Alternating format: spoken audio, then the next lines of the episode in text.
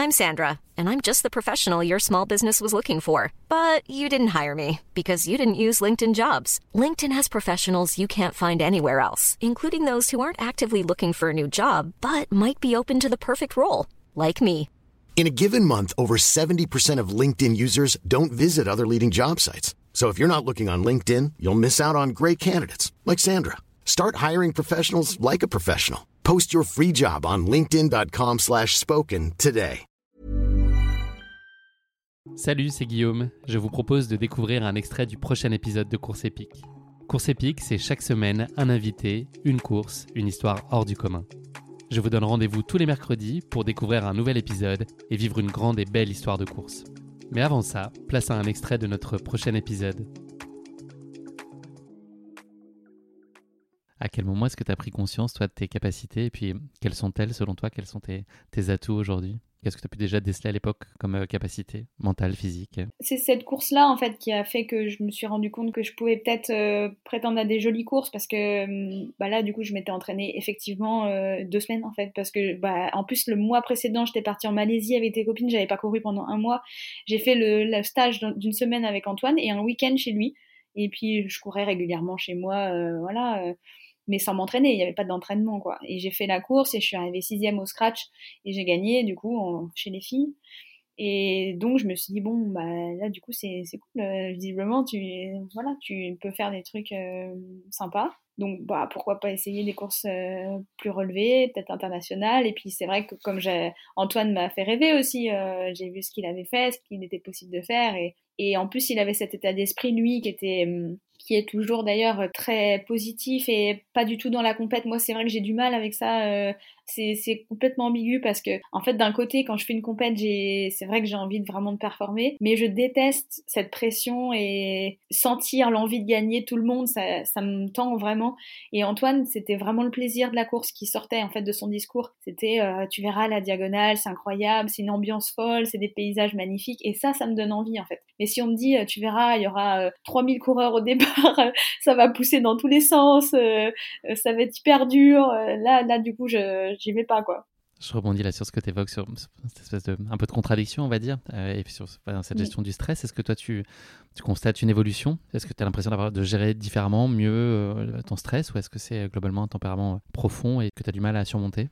Euh, J'ai quand même progressé parce qu'il y a dix ans, j'aurais pas fait ce que je fais j'aurais pas pu prendre le départ d'une course euh, élevée. Et, euh, en fait, cette peur-là me, me donnait tellement pas envie que je j'aurais pas pu surmonter ça. Maintenant, j'arrive à le surmonter, mais c'est dur quand même. Ça reste vraiment, je pense, euh, ancré et, et, ça partira pas. J'ai vraiment essayé de travailler dessus et c'est vraiment difficile. Et, et les veilles de course, euh, c'est un calvaire. C'est toujours un calvaire et je pense que ça le restera. Et c'est pénible parce que du coup, c'est vrai que ça, ça m'enlève quand même une partie de plaisir mais bon, c'est après ça. En fait, maintenant, je l'accepte. Je sais que je suis comme ça et voilà, je sais que ça va venir et, et bon, voilà, ça fait partie du jeu, quoi. Tu t'es fait accompagner sur ça? Est-ce que tu as sollicité peut-être des, contributions extérieures pour t'aider à, à, corriger ou adapter, nuancer? Ouais, ouais, ouais j'ai eu une préparatrice mentale pendant un an et demi. C'était bien, hein, j'ai eu des, des, beaux résultats euh, quand même, euh, des compètes qui sont vachement mieux passées.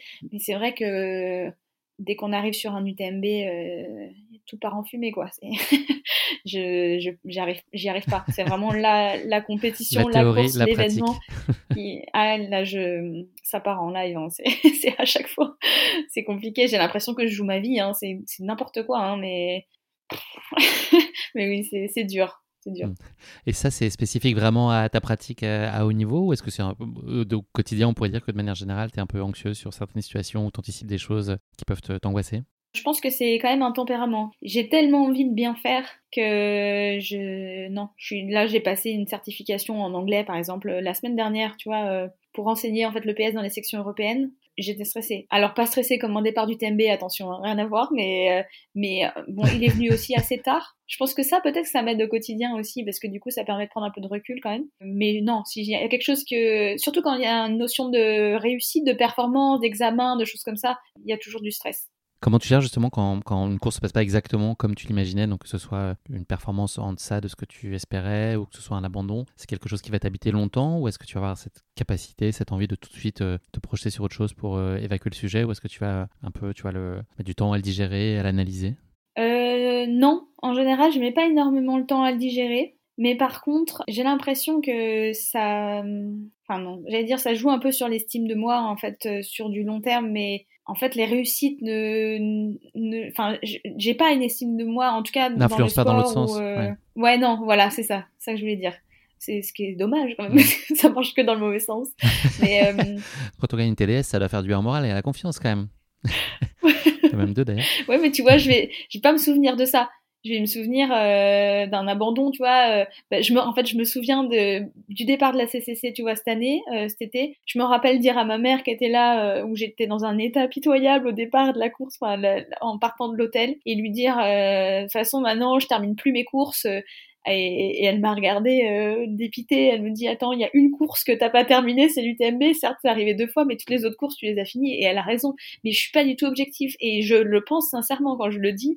Je, c'est vraiment quelque chose que je pense. Et du coup, c'est ouais, c'est compliqué. je suis pas objective, vraiment.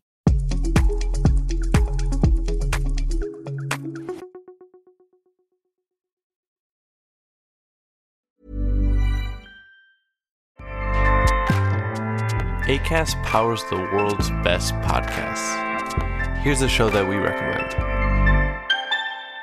Hi, I'm Jesse Cruikshank. Jesse Cruikshank. I host the number one comedy podcast called Phone a Friend. Girl.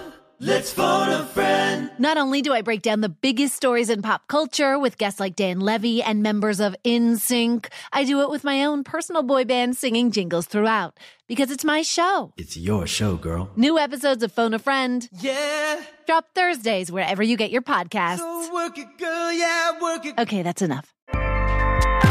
ACAST helps creators launch, grow, and monetize their podcasts everywhere. ACAST.com.